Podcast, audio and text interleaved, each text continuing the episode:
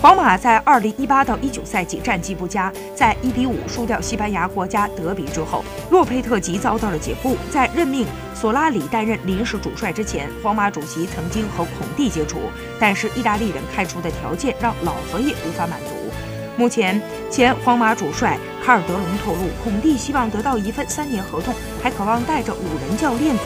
抵达伯纳乌，同时还希望拥有签约和转会的决定权。这都是佛罗伦蒂诺不答应的。卡尔德隆还指出，他不认为孔蒂是皇马主帅的正确人选，他偏重于防守，这不是皇马希望看到的。皇马更衣室也反对穆帅执教，尤其是拉莫斯曾经向老佛爷谏言，不要让穆帅二进宫。